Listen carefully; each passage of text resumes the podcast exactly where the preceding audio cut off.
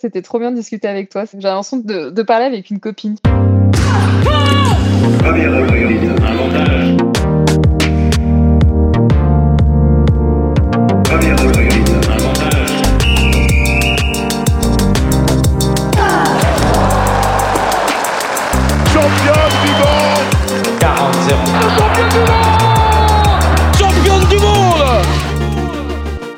Salut, c'est Cléo et bienvenue sur Championne du Monde, le podcast des femmes qui construisent le sport de demain. Alors, pas besoin d'être championne du monde pour passer ici. Toutes les deux semaines, on vous fait découvrir la voix de femmes qui incarnent le sport et font bouger les lignes.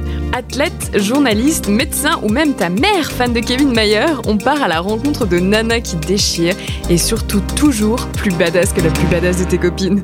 Bonne écoute L'hiver s'éloigne, petit à petit, effaçant peu à peu les paysages neigeux que l'on aime autant, que l'on déteste le froid qui nous cisaille. Suis-je en train de devenir complètement givré et de vous asséner ma prose en mousse? Que dis-je En flocon Vous dites que ça y est, vous m'avez perdu, que je me lance dans l'écriture de haïku Eh bien non, je continue bien sur le sport féminin, mais cette introduction m'a été inspirée par mon invité du jour, Marion Aerti et son sport extraordinaire. Marion est quadruple championne du monde de snowboard freeride. Une performance inouïe, hommes et femmes, et ski et snow confondus dans l'histoire du freeride. Si le freeride est abstrait pour vous, on pourrait le traduire par pratique libre du snowboard. Et libre, ça pourrait résumer toute la personne qu'est Marion. Depuis des années, elle trace sa route, ou plutôt sa ligne, dans les versants des montagnes qu'elle ride, comme une artiste, du bout de son snowboard. Et le trait n'est pas droit car tout n'a pas été lisse dans son parcours, et c'est de ça dont on a discuté. Marion pratique un sport extrêmement dangereux, mais tout sauf une tête brûlée. C'est une gamine qui faisait des backflips dans le foin avec ses copains et qui continue finalement toujours de jouer un peu aujourd'hui, mais sur les plus beaux terrains de jeu qui soient, la nature. Loin des clichés des athlètes qui pratiquent des sports extrêmes, Marion incarne la spiritualité et se remet en question perpétuellement. Une femme apaisée et apaisante, qui a compris à quel point la vie pouvait être fragile et méritait d'être vécue de la façon la plus pleine qui soit. Et aussi parce que partir à l'aventure, ça passe aussi souvent par la découverte de soi. Parole de Marion Aerti. Alors ma petite poésie du début, vous le comprendrez rapidement en écoutant cet épisode, c'est parce qu'avec Marion, c'est une ode à la vie. Salut Marion Salut Cléo, ça va? Bah ça va et toi? Bah ouais, écoute, euh, la forme, hein, euh, après avoir gagné un nouveau titre, euh, ça fait plutôt plaisir au moral. Hein. bah ouais, c'est clair. Non, bah, bah félicitations déjà. Bon, on ne dira pas que je te l'ai souhaité en off déjà 150 fois à peu près, mais... mais championne du monde pour la quatrième fois donc de snowboard freeride 2017 2019 2020 2021 c'est ça? Oui c'est ça ouais exactement t'as as donné les bons chiffres bon, c'est bien. Et la première question que j'ai envie de, te poser, c'est peut-être la question la plus con du monde, mais forcément, je suis obligée de te la poser parce que ça fait euh, très peu de temps que tu as gagné ton quatrième titre. Ça te fait ressentir quoi d'être euh, pour la quatrième fois championne du monde de snowboard freeride? Eh ben, ça confirme que les choses que j'ai mis en place ont plutôt bien fonctionné. Ça, ça rassure. Euh, ça apporte beaucoup de satisfaction personnelle, beaucoup de, joie autour de moi, que ce soit ma famille ou mes amis. Ça, ça a vraiment pas de prix quand, quand je peux apporter du bonheur comme ça juste en faisant des résultats et en faisant ce que j'aime, c'est euh, c'est le tout l'or du monde. Faire un, résultat comme ça, euh, t'es sur ton petit nuage, donc euh, pourvu que ça dure. C'est marrant, t'es limite plus contente pour tes proches que pour toi-même. Bah ouais, c'est un peu ça, ouais, parce que en fait, au final, je fais, je fais ce que j'aime, donc je suis heureuse un peu tous les jours d'être sur ma planche de snowboard, donc c'est juste de voir un peu l'émotion que ça, ça, procure autour de moi. c'est assez magique, en fait, ces moments surtout quand t'as des parents qui t'appellent euh, avec les larmes aux yeux, super heureux pour toi et tout, ça, c'est touchant, quoi. Donc, euh, donc c'est clair que ça, c'est ce qui, ce qui m'apporte le plus, euh, c'est, de rendre les gens heureux via ces résultats. C'est, quelque chose d'assez incroyable. Ouais, c'est marrant parce que toi, en termes d'émotion, puisque c'est la quatrième fois, donc bon, on va pas dire que t'es blasé. je pense, je pense pas.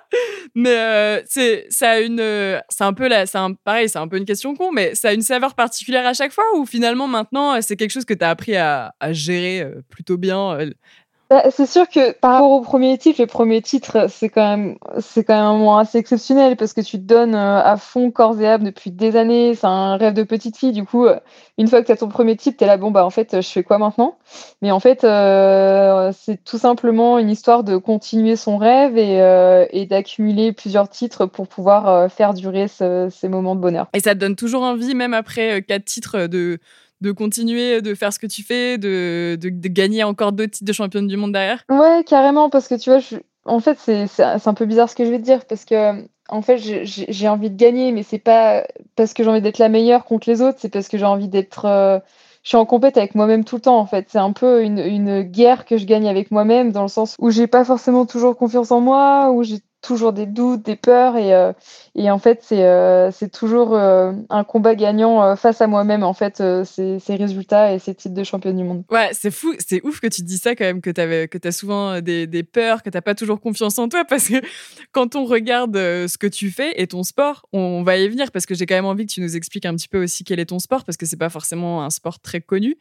Mais c'est ouf parce qu'on se dit putain, quand on te regarde descendre comme ça on se dit bah la nana, elle a confiance en elle parce que moi, personnellement, jamais de la vie, je ne fais ça. bah ouais, mais tu vois, c'est dans le domaine où j'ai pratiquement le plus confiance en moi finalement. C'est parce que ça fait tellement partie de moi depuis toute petite que euh, j'ai l'impression que c'est un peu la seule chose que je, sais maîtriser dans ma vie. Et ben, c'est une planche de snowboard. Donc, euh, donc c'est assez drôle, euh, c'est assez drôle, ouais, comme, euh, comme parcours, tout ça, euh, personnel, entre guillemets. bah, ah, vas-y, on, va en parler forcément. Moi, j'aimerais juste bien déjà, dans un premier temps, qu'on qu'on revienne sur bah, ta discipline, qui est le freeride et non le freestyle. j'aimerais bien que tu, que tu nous, bah, nous expliques en fait quelle est... Enfin, nous expliquer cette discipline-là, ce que tu fais, euh, et, nous expliquer un peu comment c'est euh, comment c'est cadré en fait parce que vous n'avez pas vraiment de, fédération je crois et euh, c'est un sport un peu à part donc je trouve que c'est intéressant bah, de comprendre un peu mieux en fait. Alors déjà dans le mot free ride as free comme liberté et ride donc c'est es totalement libre dans ta façon de rider. Donc en fait, ce qui va se passer, c'est que tu vas aller euh, en dehors des pistes, euh, tracer ta ligne. En fait, il faut voir ça comme un dessin, comme une page blanche à montagne où tu viens tracer avec ta planche de snowboard comme un crayon ta propre ligne. Donc en fait, tu vas vraiment rentrer en osmose avec la nature, essayer de comprendre la neige, euh, sauter le moindre rocher. Si en plus de ça, tu arrives à ajouter des figures avec ça sur tes sauts, comme je sais pas un backflip ou un 360, et eh ben euh, ça va te donner par exemple des scores en plus, des points en plus euh, lors des jugements euh, en compétition devant les juges. tu as aussi des critères de la rapidité, de la fluidité, du air and style, de la créativité, de de l'originalité de ta ligne en fait. C'est faut vraiment voir ça comme quelque chose limite d'artistique où tu vas vraiment t'adapter à, la montagne et, et, tracer ta ligne. Toi, c'est le, c'est le freeride World Tour, je crois, qui organise ces compétitions-là. Donc, vous n'avez pas vraiment de fédération, c'est une, un organisme privé qui organise ça. Oui, en fait, exactement. C'est un circuit privé financé avec euh, des sponsors. Donc, on n'a pas du tout de fédération derrière. Ce n'est pas olympique. Euh, par contre, en fait, c'est à nous de nous entourer de notre propre équipe si on veut vraiment euh, percer là-dedans. C'est-à-dire un, un, coach qui va intervenir un petit peu sur ma technique. Ça peut être un, entraîneur physique. J'ai même un prep mental aussi qui vient me soutenir euh, dans certains moments. Euh, j'ai une kiné, j'ai un agent, enfin j'ai euh, pas, mal de personnes qui gravitent autour de moi, qui m'aident vraiment à avancer. Et en fait, c'est ma propre structure privée, entre guillemets, où mes sponsors m'aident à financer tout ça c'est ta petite entreprise perso en fait. c'est ça, mais exactement. Souvent, je réponds aux gens comme quoi en fait on est notre propre petite entreprise en fait. C'est ça qui est rigolo. Et c'est assez atypique parce que dans la manière de juger votre sport et quand vous descendez, quand vous faites des runs, euh, vous avez plusieurs runs sur chaque compète et vous descendez les mêmes faces. Les mêmes montagnes. En fait, euh, en gros, tu as cinq étapes sur euh, le circuit du Free World Tour. Euh, normalement, tu en as une au Japon et une au Canada, mais euh, cette année, malheureusement, ça n'a pas pu avoir lieu. Une en Andorre, une en Autriche et la finale en Suisse. Et en fait, tu as un seul run à chaque fois. Donc, c'est ça la difficulté de notre sport. C'est qu'en fait, on ne peut pas passer avant sur la face. Donc, en fait, on fait tout un repérage à l'aide de jumelles ou de photos ou même des fois, on a des, des images en drone. Donc, c'est ça qui est le plus dur. C'est de réussir à mémoriser notre ligne et à réussir à l'imaginer une fois qu'on est en haut et retrouver euh, ce qu'on a pu voir avec l'aide des jumelles en bas. Et et on a un seul essai et on n'a pas droit à l'erreur en fait. C'est ça, qui, c'est ça qui est vraiment dur. Donc tu es dans un sport vraiment, on va dire, il y a une espèce de grande part, pas d'improvisation, mais tu, tu fais un peu au feeling aussi, quoi. C'est vachement du feeling. Ouais, c'est ça. Et puis, tu vois, tu as pas mal de choses aussi qui rentrent en compte dans le sens où tu dois analyser la qualité de la neige, dans quel sens le vent a soufflé la veille, euh, l'exposition du soleil, euh, parce que la neige, pareil, elle peut changer aussi au cours de la journée. Tu vois, en, Autriche, par exemple, on a droppé, euh, on est passé, nous les filles en snowboard, la dernière catégorie. Et entre-temps, la neige avait beaucoup changé. Donc, j'ai dû changer, adapter mon run au dernier moment. Après, la chance que j'ai, c'est que je connaissais assez par cœur cette montagne parce que ça fait maintenant cinq fois que je la, gagne, l'étape en Autriche. Donc, euh, donc ouais, tu as, pas, as pas mal de paramètres euh, qui rentrent en compte et, et, ça, ça prend beaucoup de temps euh, à assimiler tout ça. Ah bah ouais, ouais tu m'étonnes. c'est clair. Non, c'est hyper impressionnant. Euh, et j'aimerais bien aussi forcément revenir sur euh, le, les tout débuts, parce que je crois que tu viens d'une famille de snowboarders de base. Tu as tes frères qui avaient. Euh, ouais, mon frère, c'était un, un, snowboarder du dimanche, tu vois. il allait rider avec les copains de temps en temps le week-end, du coup, il m'embarquait avec lui. Et puis après, de fil en aiguille, j'ai rencontré l'entraîneur du club de la petite station qui était au-dessus de chez moi. Donc là, j'ai commencé la compétition et tout et tout. Ouais, donc c'est tout ça, tout ça. La première fois que tu as été sur un snow, t'avais quel âge? J'étais petite, hein, j'avais 10 ans quand même. Hein. J'ai eu ma première planche euh, sous le sapin, euh, j'ai commandé ma planche au Père Noël et puis comme de par hasard, elle est arrivée. C'est toi qui c'est toi qui l'avais demandé? Ouais, c'est moi qui l'avais demandé. Euh. En fait, c'était mon frère qui m'a inspiré, mais c'est surtout aussi un ensemble de choses où, où j'avais acheté des magazines, où je voyais des nanas voyager autour du monde à l'époque avec leurs planches sous le bras, et puis leur, leur lifestyle avait l'air trop stylé, toujours euh, voyager à travers le monde, euh, rencontrer euh, à chaque fois des nouvelles personnes, des nouvelles cultures, faire la fête aussi en même temps. Enfin, ça avait l'air d'être un milieu vraiment fun. Donc, c'est vraiment ce qui m'a attiré. Et je faisais du ski aussi à l'époque. Et puis, l'entraîneur que j'avais, il était pas très fun. Je voyais les copains en snow qui s'amusaient, qui rigolaient tout le temps. Donc, j'étais là, bon, je vais faire un petit choix à un moment donné. Et puis, et puis, ça a été le snowboard. Et là, avec le recul maintenant que tu as, tu dirais vraiment que le snowboard, c'est un milieu qui est fun? Ouais, totalement. Totalement. Et c'est vraiment un beau sport avec des belles valeurs. En tout cas, dans le milieu du snowboard en France, euh, on est tous super copains. C'est vraiment une grande famille et euh, on peut tous compter l'un sur l'autre euh, dès qu'on a besoin de quelque chose. Enfin, c'est vraiment, vraiment un super beau sport. En fait, on voit ça comme quelque chose un peu de solitaire, mais finalement, on est un peu en équipe, surtout en freeride. C'est qu'on peut pas aller en montagne seul on est obligé de compter sur l'un et sur l'autre si jamais il nous arrive euh, un problème euh, comme une avalanche par exemple faut que ton pote en face il soit prêt à dégainer son Narva, DVA, euh, pelle sonde donc voilà, c'est un sport d'équipe quand même, l'air de rien. Bah oui, effectivement. Bah, c'est vrai qu'on s'en rend pas trop compte parce que quand on, quand on vous regarde comme ça et puis vous faites des runs bah, en solitaire, comme tu disais, effectivement, t'as pas forcément l'impression que c'est un, un sport de groupe. Mais, mais c'est intéressant aussi d'avoir d'avoir ce, ce côté-là. Mais toi, quand tu Ça, c'est un truc qui, moi, me, me passionne et je trouve ça hyper intéressant, en fait, de se dire, quand tu as 10 ans, que tu vas te lancer dans un sport comme le snow. Alors après, bien évidemment, à 10 ans, tu faisais pas du freeride, j'imagine bien, parce que ça, c'est un peu compliqué, je pense. Mais tu déjà, avais déjà, toi, cette personnalité-là, quand même, un peu casse-cou. Je sais pas si c'est le mot, mais... Ouais, carrément. En fait, c'est que dans mon village aussi où j'habitais, j'étais tout le temps avec des copains. Donc en fait, euh, on a fait les 400 coups ensemble, aller euh, faire des backflips dans les foins, enlever euh, les pièges à renards. Enfin, j'étais tout le temps constamment dehors à être casse-cou, à monter aux arbres, etc. Et, et du coup, c'est devenu un peu automatique de pratiquer du skateboard, du vélo, puis ensuite le snow.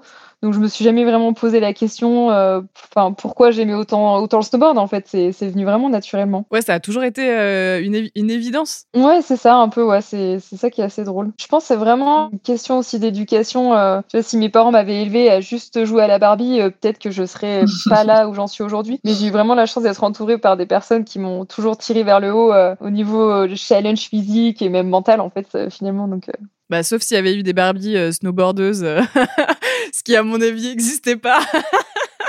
non mais c'est clair, hein. franchement quand je, revois mes Barbie à l'époque, c'était pas du tout des Barbie snowboardeuses. Hein. c'est clair et net. Et t'as toujours su que tu voulais euh, en faire ton métier? C'est un peu bateau comme question, mais ça a toujours été, comme tu dis que c'était une telle évidence, en fait, tu t'es jamais posé la question du snow bah, J'ai toujours gardé à l'esprit qu'en fait, ça pouvait s'arrêter du jour au lendemain, le snowboard. Donc, euh, j'ai continué mes études jusqu'en master, euh, jusqu'en école de commerce, au cas où, au cas où mon rêve ne se réalise pas. Mais en fait, au fond de moi, je, je, savais que je pouvais réaliser quelque chose en snowboard et j'arrive pas à te décrire pourquoi et comment, mais je savais qu'au fond de moi, eh ben, j'étais fait pour ça et que même si j'avais échoué euh, dans d'autres disciplines que le freeride euh, en snowboard, eh ben, je me suis accrochée, accrochée, accrochée jusqu'à en premier titre de champion du monde de freeride euh, en 2017. Tu avais un pressentiment. Ouais, c'est ça, c'est ça qui est rigolo. Je voulais pas laisser tomber. Euh, je, savais que je pouvais y arriver en fait. C'est bizarre, mais c'est des choses, des choses qui s'expliquent pas en fait. C'est le truc euh, comme une, une un, peu le, le, destin. Je sais pas si tu crois au destin ou pas, mais si à fond, moi je suis à fond là-dedans. si si carrément. Je pense que peut-être que mon destin était fait pour ça. Et, et dans ton parcours scolaire, j'ai lu, j'ai lu que donc t'as as, as, commencé, tu disais hyper jeune euh, le snow. Et, euh, et que certains profs en fait t'ont vachement soutenu quand t'étais plus jeune et que t'étais au lycée et euh, tu commençais les compétitions et que t'étudiais en même temps et que vraiment il y avait bah, il, continuait à te faire des cours euh, en visio, je crois déjà à l'époque, comme quoi c'était. Ah, c'est clair. Et puis en plus, c'était vraiment pas encore trop développé à l'époque bah au lycée. Euh, et euh, j'ai eu de la chance d'être tombée sur des, des profs incroyables qui étaient eux aussi passionnés par le sport et qui m'ont suivi à fond. Et tant que je ramenais des bonnes notes et que, et que je travaillais, il y avait aucun problème. Et puis c'est surtout qu'en fait, je, je, devais intégrer le sport-études en snowboard à l'époque et c'était compliqué au niveau des finances. Mes parents n'avaient pas forcément le budget. Donc j'ai continué à, côté avec un lycée normal non aménagé euh, en STG à l'époque. Euh, et, puis j'ai eu de la chance de, de bien réussir dans ce bac et d'avoir des profs vraiment exceptionnels euh, que je ne remercierai jamais assez. Tu penses que ça... C'est vrai que moi, ça fait écho un peu avec la situation actuelle, parce que là, maintenant, tu dis que la jeunesse, c'est pas forcément évident pour eux en ce moment, avec tous les cours, justement, qui sont faits en visio certains que ça doit un peu démotiver aussi, euh, le cadre des études.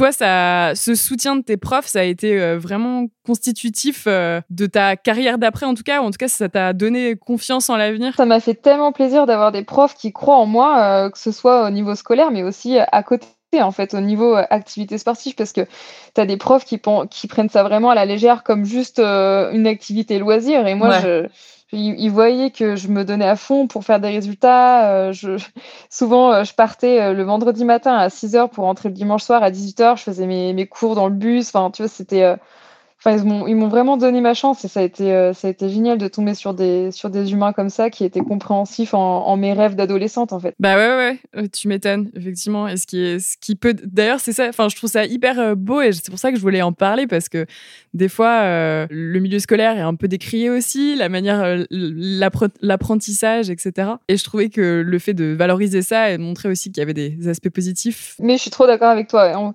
C'est bien aussi de mettre le doigt sur les choses positives. et tu parlais aussi, je rebondis, tu parlais de l'aspect financier tout à l'heure, euh, comme quoi tu devais aller en sport-études, c'est ça? Donc j'étais, j'avais eu assez de résultats euh, au niveau euh, compétition en troisième pour rentrer au lycée de Villard-de-Lans. Mais ouais, c'était question budgétaire, mes parents ils pouvaient pas suivre, c'était un peu compliqué avec leur entreprise à l'époque où toute ma famille bossait ensemble. Donc c'est là où j'ai commencé aussi à, à, vraiment bosser, même déjà au collège, je faisais du babysitting, ouais. j'essayais de trouver des boulots à gauche, à droite euh, j'ai bossé en, chez Red Bull aussi en distributrice de canettes, là. Yes. avec la Mini à Grenoble, là. Avec, ouais, une voiture. Qui euh. capte, ouais, ouais, c'est ça, avec la, la, grosse bouteille sur le, sur le ouais, ouais, je vois bien. J'ai bossé, euh, j'ai bossé dans des bars, enfin, j'ai, enfin, je suis passée par pas mal de petits boulots pour pouvoir financer mon snowboard à côté. Après, j'ai eu la chance, à un moment donné, d'avoir des sponsors qui m'ont donné du matériel et aussi un petit peu, un petit peu de budget pour financer mon hiver. Donc ça, ça a été un, un, un, un certain confort et puis le fait de vivre chez mes parents pendant, pendant un bon bout de temps, et ben ça, ça faisait économiser, économiser des loyers aussi. ouais, c'est ça, exactement ça. Mes parents, ils ont trop assuré. T'as jamais, euh, jamais été euh, un peu euh, désabusé à un moment donné, au début de ta, ta, carrière, quand tu disais quand c'était difficile et que tu pouvais peut-être pas forcément faire tout ce que tu voulais, bah parce que budgétairement, financièrement, c'était compliqué. Il y a pas un moment donné où tu t'es dit, ah oh, merde, tant pis, vas-y je laisse tomber et puis euh, et puis j'assure mes arrières, euh, quitte à trouver un CDI ou je sais pas quoi dans une boîte ou. Pas forcément, parce que je, enfin comme je te disais tout à l'heure, je, savais que je pouvais faire quelque chose avec ma planche de snowboard et c'est vrai qu'à un moment donné, quand t'es entouré un peu de tes meilleures copines d'enfance qui, qui te disent bon, écoute Marion, il y a un moment, il faudrait peut-être que tu ailles faire un CDI à quelque un vrai métier, avoir une vraie vie, et ben et ben non, c'était pas question. J'étais tellement, je suis tellement contente même encore aujourd'hui de mon rythme de vie, de me lever à l'heure que je veux, de faire le programme que j'ai envie, de travailler, travailler avec les personnes que j'ai envie. C'est euh, cette liberté-là que je n'ai pas seulement sur la planche de snow, mais aussi dans la vie de tous les jours, dans mon quotidien. Euh, à laquelle je suis hyper attachée. Ouais, et puis au final, du coup, tu t'es, euh, tu t'es vraiment donné les moyens de pouvoir arriver là aussi. Parce que tu dis finalement, tu n'as peut-être pas été dans des CDI, dans des petits CDI, dans des entreprises, mais tu as fait plein de taf quand même pour pouvoir, pour pouvoir t'en sortir. Exactement. Et puis tu vois, l'air de rien, bah, en fait, quand tu deviens champion du monde, quand tout ce que tu mets en place, ben c'est pareil, c'est un travail en fait, c'est ta propre entreprise à toi toute seule. Et, euh, et en fait, même si je j'ai pas un CDI dans telle et telle boîte, et ben, et ben je travaille pour ma propre boîte en fait. L'auto-entreprise Marion Aerti. Voilà, c'est ça, exactement. non, tu vois, en fait, on, on s'arrête souvent juste sur les résultats sportifs, mais derrière tout ça, tu vas faire du développement euh, produit avec, euh, avec tes sponsors, euh, tu vas créer des projets vidéo, tu vas créer des projets euh, pour tes réseaux sociaux. Enfin, c'est un espèce de d'éventail euh, de, de, choses que tu fais au quotidien que les, certaines personnes sont loin d'imaginer, même ma famille en fait. C'est euh, peut-être mon copain s'en rend compte parce qu'il est un peu dans le même milieu, mais euh, mais tous les jours tu fais des choses différentes en fait. C'est assez incroyable.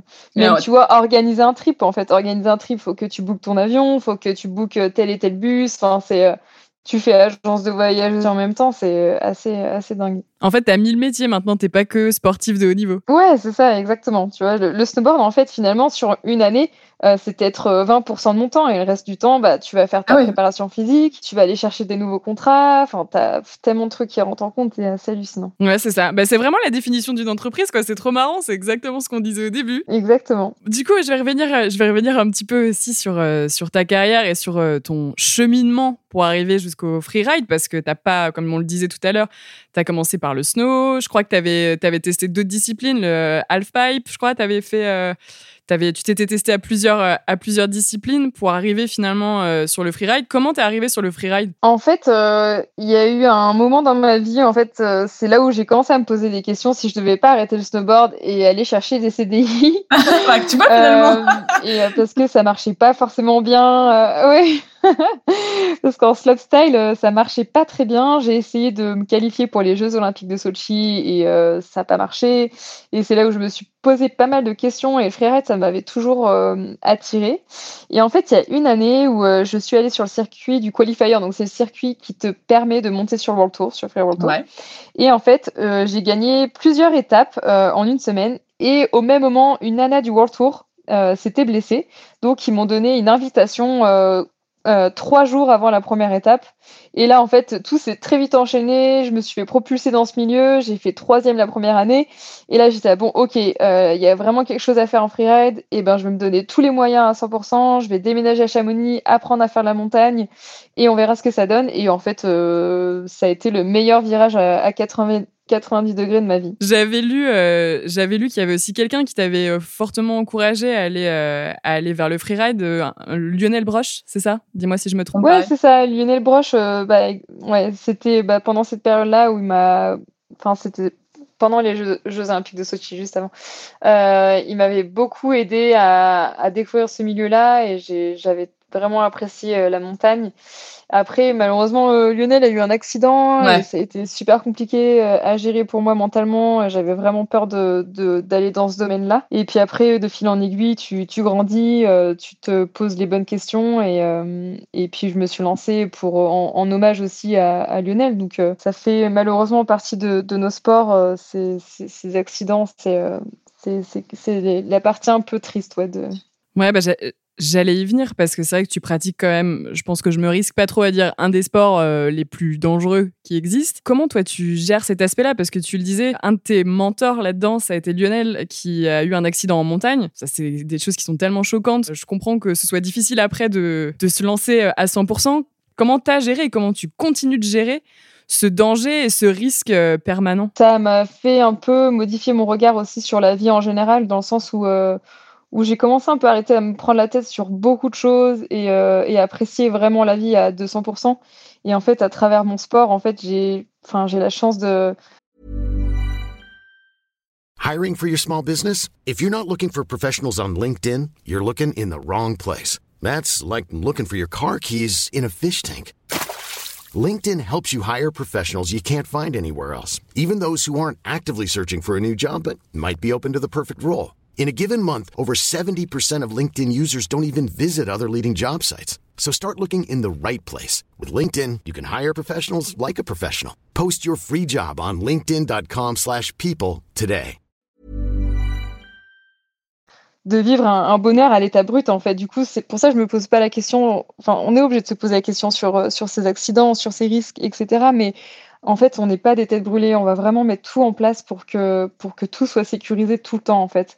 Et, euh, et ça, on le voit pas forcément. On voit que nos images d'action et, et, de performance, mais on est constamment dans l'analyse. Euh, là, quand je dois faire un projet en montagne, et eh ben, j'ai toujours une équipe euh, de sécu euh, derrière moi. J'ai un guide. J'ai mon, mon, copain aussi qui fait partie de cette équipe euh, au niveau sécu.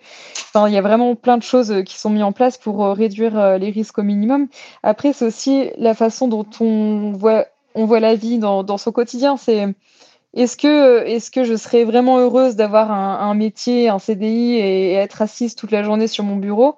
Eh ben non, en fait, je, je préfère prendre ces risques entre guillemets, ouais. euh, les minimiser et puis euh, et puis vivre ma vie pleinement euh, avec avec toute la, la joie et le, le, bonheur que ça me procure en fait. Tu vois par exemple moi je me sens plus en sécurité à aller rider une montagne en face de chez moi que aller me balader en pleine nuit dans, dans la ville de Paris. Tu vois c'est ouais, ouais. tout est tout est Je pense que tu as raison. Hein.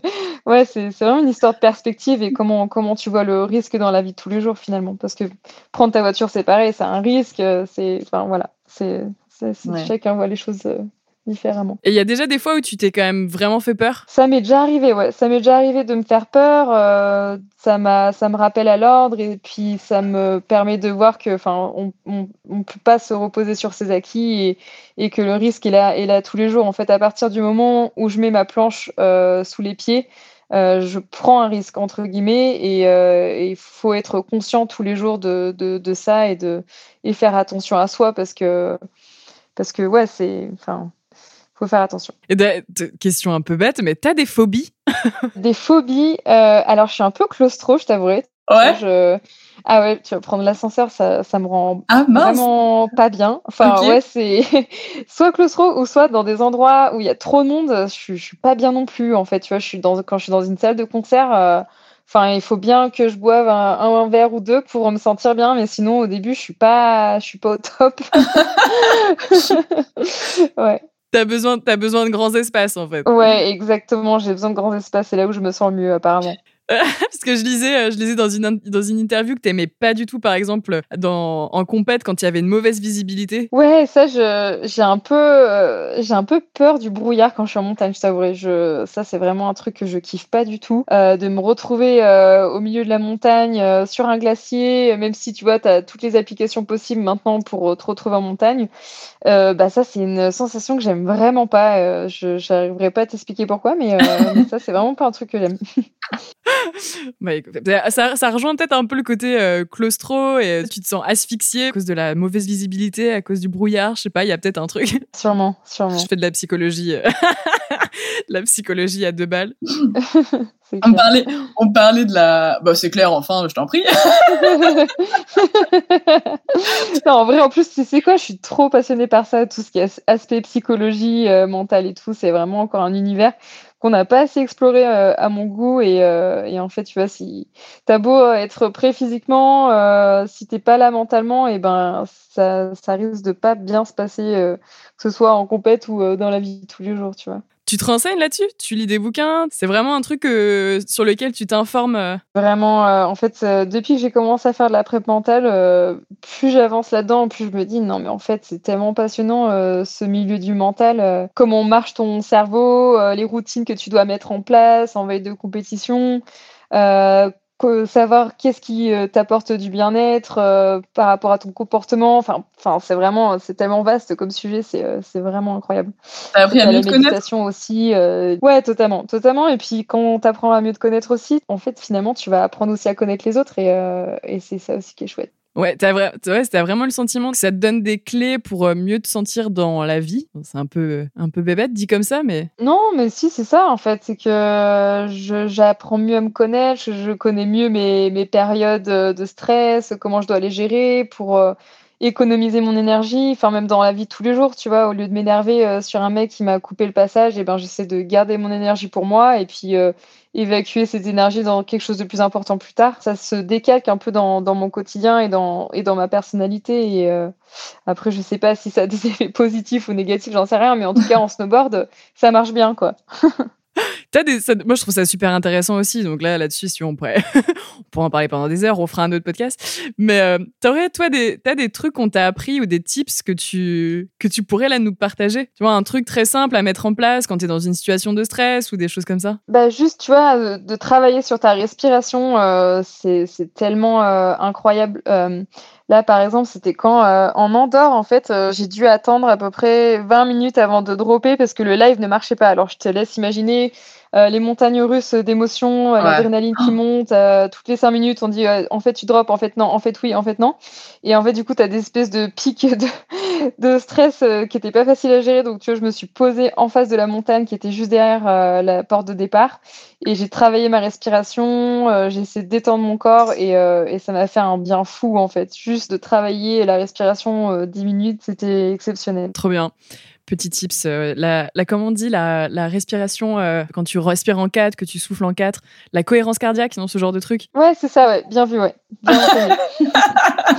Alors, je voulais revenir aussi parce que forcément, on parle, tu parles de montagne tout à l'heure, on parle de grands espaces et tout.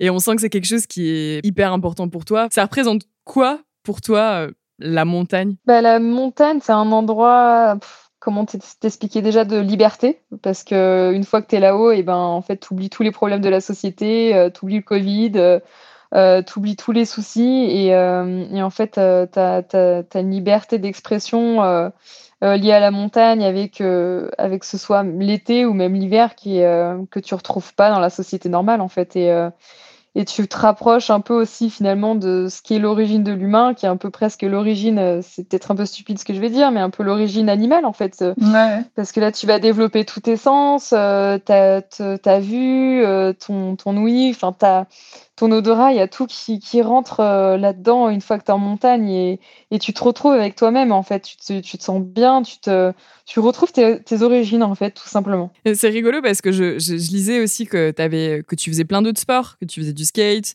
je crois que tu fais de l'escalade, du wake, du parapente, enfin plein de choses.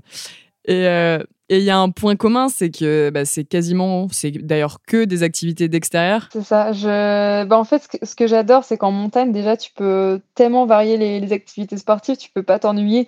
Là où j'habite, en fait, chaque jour, euh, tu peux pratiquer, pratiquer une activité euh, différente selon les saisons. Et, euh, et en fait, euh, ça me permet aussi de mieux me comprendre euh, par rapport à mon physique, mes réactions, mon mental sur d'autres sports. C'est assez complémentaire. Tu vois, par exemple, le parapente, ça va me permettre de mieux comprendre aussi comment marche le vent et comment ça va impacter la neige. C'est c'est tout un schéma de la nature qui rentre en compte en fait, qui est super intéressant. Bah, ça me fait ça me fait réagir parce que j'ai vu que tu avais participé, je crois, en 2019 à un raid organisé par l'association Lead the Climb. Oui, c'est ça, ouais, exactement. Et, euh, euh, vas-y, vas-y. et ouais, non, mais d'ailleurs, cette association, elle est géniale. En fait, c'est une, une, association qui euh, aide les femmes à un peu prendre plus d'indépendance et plus de décisions en montagne.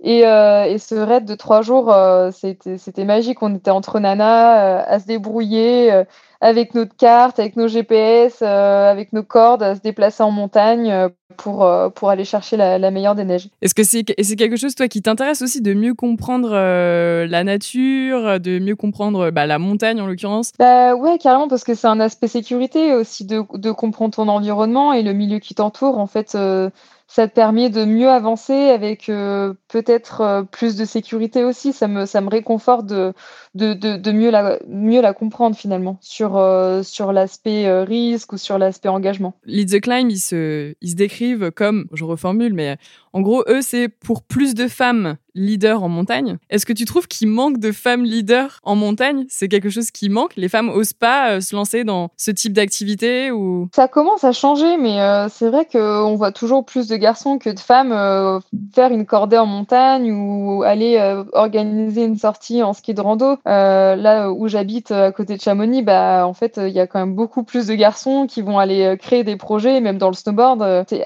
plutôt rare de voir des femmes être premières de cordée, donc c'est pour ça qu'on a envie d'encourager les filles en général à prendre confiance en elles et à acquérir de l'expérience pour qu'elles aussi vivent, euh, vivent des, histoires extraordinaires. Ouais, toi, tu as envie de t'engager là-dedans? Je le fais déjà un peu plus ou moins dans le sens où je me suis fait la, réflexion l'autre jour comme quoi ça manquait un petit peu de, visibilité au, niveau snowboard féminin dans certains magazines et, je me suis posé la question du pourquoi et, c'est là où je me suis dit en fait, il faudrait mieux euh, mettre toutes les nanas en connexion, que ce soit les photographes, toutes les riders françaises, et puis que là, euh, on puisse avoir un, vrai nid de connexion pour qu'on puisse créer des projets, qu'on puisse créer euh, vraiment des, belles choses à offrir aux magazines, aux médias ou, euh, même aux, réseaux sociaux. Et mais oui, c'est quelque chose qui me porte à cœur parce que ça me fait plaisir de, voir des petites filles aller aller s'éclater quoi, qu'elles soient soient pas forcément rangées dans ce que la société veut faire de la femme, qui doit être absolument la femme parfaite, qui doit rester Je, pourrais passer des heures là-dessus, mais euh, c'est encore vu un peu d'un mauvais œil des fois de, faire des, sports extrêmes. Donc, euh, j'ai envie de, changer, de switcher un peu ce, ce stéréotype euh, nous aussi, les femmes, on peut aller euh, faire du skateboard, du snowboard, du surf, du parapente. Euh, on, peut faire aussi toutes ces genres de choses sans problème. Bah carrément, carrément. T'as senti dans ta carrière que on te faisait comprendre que euh, bah c'était dangereux, que t'étais peut-être pas à ta place. Ouais, mais c'était pas forcément des gens de mon milieu. C'était plus des gens à l'extérieur de, du snowboard en fait. C'était pas forcément les les personnes que je fréquentais en snowboard. Donc c'est ça, c'est ça qui est rigolo. C'est les gens qui connaissent pas en fait. Ouais, c'est ça, ouais, exactement, qui ont vite des préjugés ou euh, des, stéréotypes alors qu'ils n'y connaissent pas grand-chose finalement. La, la, méconnaissance qui amène finalement au jugement. Voilà, exactement. Oh là là, on part dans de la philosophie là, Attention. en fait, vous pensiez qu'on allait, qu'on allait parler de sport et ce genre de choses, mais non, pas du tout. non, on parle du psyché, on parle philosophie, voilà. Bah, d'ailleurs, en parlant de ça, j'adore euh, les podcasts de philosophie sexy. Je sais pas si ça te parle, mais euh, j'adore ce qu'elle fait. Euh, dès que j'ai 4 heures de route, je me mets ces podcasts là et c'est hyper enrichissant. j'adore ça. Est-ce que tu as. Il y a d'autres, peut-être hors du milieu sportif, j'en sais rien, mais tu as d'autres passions? J'adore les bouquins, j'adore aller dans une librairie et puis euh, acheter un, bouquin comme ça au hasard qui m'a tapé à l'œil. Euh, j'aime la poésie, j'aime plein de trucs un peu, euh, ouais, un peu personnels, mais j'aime beaucoup écrire aussi. Tu lis quoi, par exemple? bah là, par exemple, je lis un livre de Sylvain Tesson. J'ai acheté aussi, euh, comment il s'appelle déjà? Il est sur mon, sur mon bureau. Euh, S'unir au vivant. Donc, euh, ça s'appelle très pratique pour se reconnecter à sa vraie nature. C'est un mec qui, qui, avait un métier à Paris, qui a pété un câble et du jour au lendemain, il a tout quitté. Puis il est parti faire de la méditation et se reconstruire auprès de la nature et, et c'est hyper enrichissant ce qu'il raconte là-dedans. Je me retrouve un peu dans, dans ses paroles sur la connexion avec la nature. Enfin, on va me prendre pour une perchée, mais mais non, trop pas. mais j'aime bien ce, ce, genre de bouquin en fait qui te qui te reconnecte un peu à, toi-même et, et, à la nature. En fait, je pense que l'humain est parti un peu trop loin. avec la société actuelle et a oublié un peu les bases de, de ce qu'on est vraiment et, la nature peut tellement nous apporter que, que j'aime bien lire des ouvrages là-dessus. Voilà. Et euh, tu parles de la, de la nature, bah, on parlait de la montagne tout à l'heure, mais c'est pareil, est-ce que ton rapport à la nature, il a changé? On est dans une société maintenant où on essaye un maximum de mettre en avant ce qui est développement durable, euh, respecter l'environnement. Est-ce que c'est pareil des choses, toi, qui te touchent en plein cœur euh? bah, Totalement, parce que je, je, le vois de mes propres yeux, en fait, en, même pas dix ans, la fonte des glaciers juste à côté de chez moi. Et ça me tient à cœur aussi de, de trouver des moyens, ou du moins essayer de, de, trouver des solutions pour réduire euh, notre consommation. Après, le problème, c'est qu'en tant qu'athlète, euh, on est tout le temps en train de bouger, tout le temps en train de voyager, et, et c'est pas forcément euh, facile d'être porte-parole sur ce sujet. Mm. Mais en tout cas, moi, dans mon quotidien, j'essaye de, de, faire le nécessaire au niveau de, de mes achats. J'essaie d'acheter local, de de manger équilibré sans forcément mettre de la viande dedans. Enfin, c'est plein de petits gestes comme ça que j'essaye de faire. Et tu le vis, tu le vis comment un peu cette cette schizophrénie du de l'athlète qui bouge beaucoup et en même temps ou c'est ton lieu de travail ou bah, c'est je le vis pas forcément très bien et, c'est un peu bête ce que je vais te dire mais je, je, me, je me voile un peu la face là-dessus parce qu'en fait tu vois par exemple j'avais fait euh, mon mémoire euh, de licence sur le développement durable et l'industrie outdoor. Et en fait quand j'ai mis mon nez là-dedans et que je me suis rendu compte en fait comme on fonçait droit dans le mur même si on essayait de mettre euh, tous les moyens en place et ben ça m'a fait vraiment vraiment flipper et limite, euh, enfin, j'étais pas bien du tout, quoi. À un moment, euh, quand j'ai commencé à penser à tout ça, du coup, j'essaye un petit peu de relativiser, de me dire que des cerveaux euh, très intelligents vont trouver des solutions, un de ces quatre. Et c'est vrai que c'est un, sujet qui me, qui me, qui me, qui me stresse carrément. Enfin, quand j'en parle autour de moi, on est tous touchés par par ce qui se passe au niveau du réchauffement climatique et même euh, quand on voit l'évolution de la neige, et ben tu te dis qu'en fait euh, dans dans 40 ans, euh, ce sera pas du tout des saisons que, que l'on a vécues ou que l'on vit actuellement. Même maintenant, la neige, elle est quand même plutôt rare par rapport à l'époque de nos grands-parents. Enfin, on voit même les stations qui essayent de se réinventer au niveau de leurs activités pour attirer plus de public hors du ski. C'est, enfin ouais, c'est ouais, toi, tu, on le voit en, face de nous. Tu le vois vraiment concrètement au niveau de, du, la quantité de neige, de la qualité de la neige. Mais limite, tu te dis pas que, en fait, ton sport, un jour, peut-être, il pourrait même disparaître? Bah, totalement. Bah, ça, c'est, ça, c'est clair. Hein. Je pense que mes petits-enfants, ils, quand ils vont voir des photos de nous en train de faire des compétitions sur des faces enneigées, euh, je pense qu'ils risquent d'halluciner. Ouais, ça, c'est clair. Ouais. Quelle tristesse. Malheureusement. Bah ouais, c'est, ça fait mal au cœur, mais, euh, mais ouais, j'essaie de. Enfin, c'est, un peu nul de se voiler la face dessus, mais c'est vrai que ça, ça me touche. Du coup, ça, je suis quand même une personne plutôt sensible et, euh, et j'essaie de, de pas trop y penser, sinon ça me, ça me, ça me plombe le moral, quoi. Ouais, c'est un vrai truc qui pourrait, euh, qui, te, qui te touche. Euh. Ah ouais, totalement, totalement. Et je pense qu'on est tous dans ce même cas-là. On se sent tous un peu impuissants, même si on est là à consommer local, à faire le tri de ses déchets, à essayer de récupérer des fringues sur vintage, j'en sais rien, mais c'est. Ouais. En fait, au fond, tu, tu, on, voit que même tous nos efforts possibles, eh ben, on fonce quand même droit dans le mur, quoi. On mm. va être de plus en plus de personnes sur la, sur la planète. On aura plus, encore plus en plus de, de besoins au niveau énergétique, au niveau nourriture. Euh, enfin, c'est. Ouais. Je... Enfin, après, j'ai peut-être tort. Hein. Peut-être qu'on va réussir à trouver des solutions, mais. Euh, bah, je l'espère, mais. mais c'est vrai que c'est un sujet un peu, un peu déprimant. Hein. Ouais, ouais, ouais, ouais, bah oui, oui, c'est clair. Bon, parlons d'autre chose. on profite, on profite.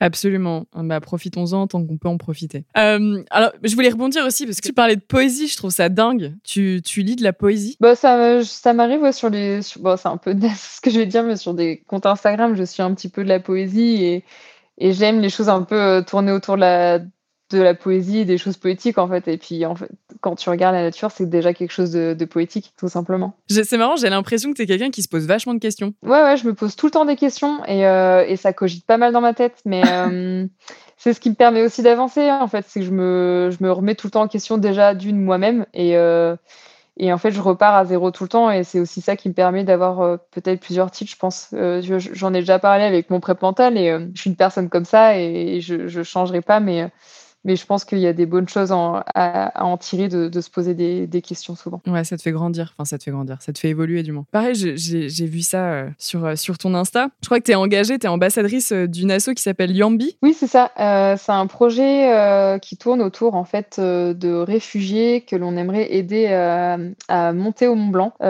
donc en fait, il y a plusieurs réfugiés qui ont été sélectionnés et avec Léo Slemet qui est aussi champion du monde en ski, on va leur donner un coup de main déjà pour les équiper et puis euh, pour les entraîner euh, dans l'espoir de les amener euh, au mois de juillet au sommet du Mont Blanc et ça va être quelque chose de hyper significatif de pouvoir les emmener là-haut parce que ce sera les premiers réfugiés à atteindre le sommet du Mont Blanc. Ok, oui, j'ai vu que l'association, en gros, le but c'était de, tisser des liens entre les personnes réfugiées et la population locale lors de sorties en montagne. Exactement, c'est pour casser aussi les préjugés, les stéréotypes qu'on a sur les, les réfugiés et que les gens apprennent à mieux les connaître parce que chacun de leur histoire est juste euh, incroyable. Enfin, c'est euh, c'est eux les super héros en fait. C'est pas mhm. c'est eux les champions. C'est pas c'est pas nous. Mais quand quand, quand on apprend à les connaître, on franchement t'es es sur le cul quoi. C'est c'est des c'est des, des des personnes incroyables quoi. Pourquoi t'as voulu Pourquoi tu as voulu euh, t'engager euh, avec cette association-là? C'est un, un sujet qui te touchait personnellement? C'est un sujet qui me touchait personnellement et j'ai déjà été, euh, bah, je suis toujours d'ailleurs marraine de aussi Riders for Refugees. en fait, on récolte des fringues dans le milieu de l'outdoor ou via des événements en demandant aux gens de ramener tout ce qu'ils ont au fond de, leur placard euh, pour, euh, pour le redistribuer euh, après aux réfugiés. Et c'est quelque chose qui me touche parce que en étant grenobloise, et eh ben en fait, il s'est passé plein de choses horribles à la frontière italienne de, de, jeunes réfugiés qui essayaient de venir en France, qui se sont perdus en montagne, qui n'ont jamais retrouvé leur chemin et tout ça en claquette quoi. Donc de savoir des histoires comme ça juste à côté de chez moi, et eh ben j'avais besoin de de mettre là-dedans pour euh, ouais de m'engager pour pour les aider et me, sentir euh, euh, utile dans dans, dans, dans, dans, ce sujet en fait parce que j'ai pas mal de connexions aussi dans le milieu de l'outdoor de à droite à gauche et autant utiliser toutes ces connexions pour aider les, les, autres. T'as besoin en fait t'es quelqu'un t'as besoin de as besoin de, de, de faire bouger les choses en fait globalement. Ouais c'est clair ouais c'est clair en fait aussi j'ai tuté un truc aussi à un moment c'est que quand tu as la chance d'avoir les médias qui sont braqués sur toi, entre guillemets la chance, et eh ben faut en profiter pour faire passer aussi des messages, que ce soit sur la cause de, de la femme, pour amener euh, plus de nanas en montagne, pour, euh, pour aider les réfugiés. Enfin, je, je, je profite de, de, de, cette voie et de, de cet aspect, euh, comment dire, communication pour euh, mm. apporter, euh, apporter des choses positives, en fait, et pas être juste là, salut, je suis championne du monde, en fait, on s'en fout. Il y a un moment, il y a, d'autres choses aussi à, faire derrière que juste faire des résultats en compétition. C'est trop bien. Bravo, non, franchement, non, non, mais c'est grave cool. C'est grave cool. Moi, j'avais j'avais une question. Alors là, vraiment, on part complètement en live. Est-ce que tu peux m'expliquer quelle est cette petite collection de peluches? Ah, la collection de peluches Alors, en fait, l'autre jour, euh, on partait d'Autriche avec euh, une copine, euh, Colline, et on, arrêté dans une aire d'autoroute. Et en fait, je sais pas, j'ai craqué pour ces peluches. Et en fait, j'ai pas vu mes nièces depuis Noël. Et, j'ai un petit crew de nana à la maison. Elles sont quatre, quatre filles que j'aime trop. Et, et puis, bah là, c'était l'occasion de leur acheter un petit cadeau et leur offrir ça à la fin de saison, quoi pour expliquer, pour expliquer d'où ça vient, tu as fait une story Instagram là, il y a quelques temps avec ces petites peluches qui, qui étaient absolument trop mignonnes dans ton coffre. Et je me suis dit, mais, mais qu'est-ce que c'est? Alors du coup, franchement, j'ai commencé à me faire une, une histoire dans ma tête en me disant, ça se trouve, elle achète des peluches à chaque fois, après une compète, entre chaque compète sur des aires d'autoroute et tout. mais, euh, mais non. Mais du coup, c'était pour tes nièces. Ouais, c'était pour mes nièces. Ouais, non, non, là, c'était, c'était pas pour moi, bien qu'il y en a bien une que je garderai, mais bon, euh, je pense qu'elle servirait plus à mes nièces qu'à moi quand même. t'as des petits, t'as des petits gris-gris d'ailleurs ou des, euh, des petits porte-bonheur, des trucs comme ça? Non, j'ai pas des gris-gris, mais tu vois, sur mon bureau, j'ai plein de petits mots de ma famille, des photos de mes amis, des petits quotes of the day avec avec des trucs qui me font du bien à voir ou à lire en fait. Ça, c'est, euh, un peu le petit gris-gris du quotidien. Ok. Tu disais que tu avais quatre nièces, donc en fait, vous êtes globalement une, une famille de nanas, quoi. Ouais, c'est ça, ouais, c'est un peu girl power à la maison, tu vois. et même c'est ma mère qui porte euh, enfin qui, qui, porte la responsabilité de plein de choses à la maison tu vois c'est un peu elle ah ouais ouais ouais c'est elle la chef T'as eu, as eu des rôles modèles euh, féminins en fait depuis, depuis toujours quoi. C'est ça, ouais, exactement. Et tu deviens le futur, euh, le futur modèle de la génération d'en dessous des petites nièces. Je sais pas, mais en tout cas, j'espère, j'espère les motiver à, à, se, à se créer leurs rêves et puis à se dépasser et, et à pas douter d'elles-mêmes quoi. Enfin, c'est j'espère amener en tout cas plus de petites nanas euh, à faire du snowboard et à se, réaliser là-dedans parce qu'il y a plein de belles choses à vivre. Et que ça a été, euh, ça a été euh, beaucoup de bonheur pour toi. Ah bah totalement, hein, franchement pour rien au monde, je quitterai le rythme de vie que j'ai en ce moment. Bah écoute, euh, bah, on te souhaite que ça dure euh, très longtemps. Merci. Euh, et, c'est vrai que spontanément, on se connaissait pas du tout, on s'était jamais rencontrés. Bon, malheureusement, on, le fait à distance, mais les personnes qui font des sports extrêmes, on a un peu des a priori. Peut-être fonceur, qui réfléchit pas trop, tu vois, un peu là-dedans. Et quand on parle avec toi, on sent que toi, c'est tout l'inverse. T'es fonceuse, mais de façon très réfléchie, et je trouve ça, je trouve ça hyper, hyper intéressant. C'est justement ça aussi qui me tient à cœur, c'est de montrer qu'on n'est pas des têtes brûlées qui sont juste là pour tester la testostérone et les hormones. Et euh, non, non, on est, on est des êtres réfléchis avec euh, beaucoup de cœur et beaucoup de sensibilité aussi, l'air de rien. Bah, ça se sent, ça se sent à fond. Et une dernière, une dernière question. Euh, forcément, c'est la question qui clôture le podcast. Notre podcast s'appelle Championne du monde. Quelle est ta définition d'une championne? C'est une guerrière qui arrive à passer outre ses blessures, ses échecs, qui arrive à gérer son énergie, ses émotions et qui est surtout, avant tout, passionné. Et eh bah écoute, euh, Marion, je te remercie beaucoup pour ce petit moment. C'était vraiment super chouette. Bah merci à toi, Cléo. C'était trop bien de discuter avec toi. C'était, j'ai l'impression de, de, parler avec une copine, tu vois. C'était trop bien. Merci beaucoup, Marion. Salut. Allez, salut. Ciao, ciao.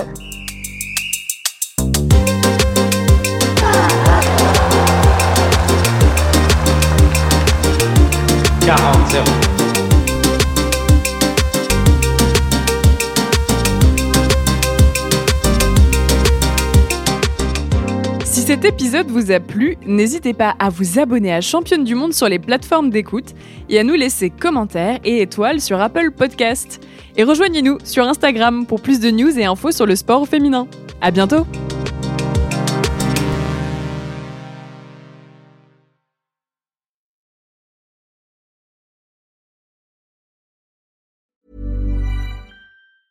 Hi, I'm Daniel, founder of Pretty Litter. Did you know cats tend to hide symptoms of sickness and pain? I learned this the hard way after losing my cat, Gingy. So I created Pretty Litter, a health monitoring litter that helps detect early signs of illness by changing colors, saving you money and potentially your cat's life. Pretty Litter is veterinarian developed, and it's the easiest way to keep tabs on your fur baby's health right at home. Go to prettylitter.com and use code ACAST for 20% off your first order and a free cat toy. Terms and conditions apply. See site for details.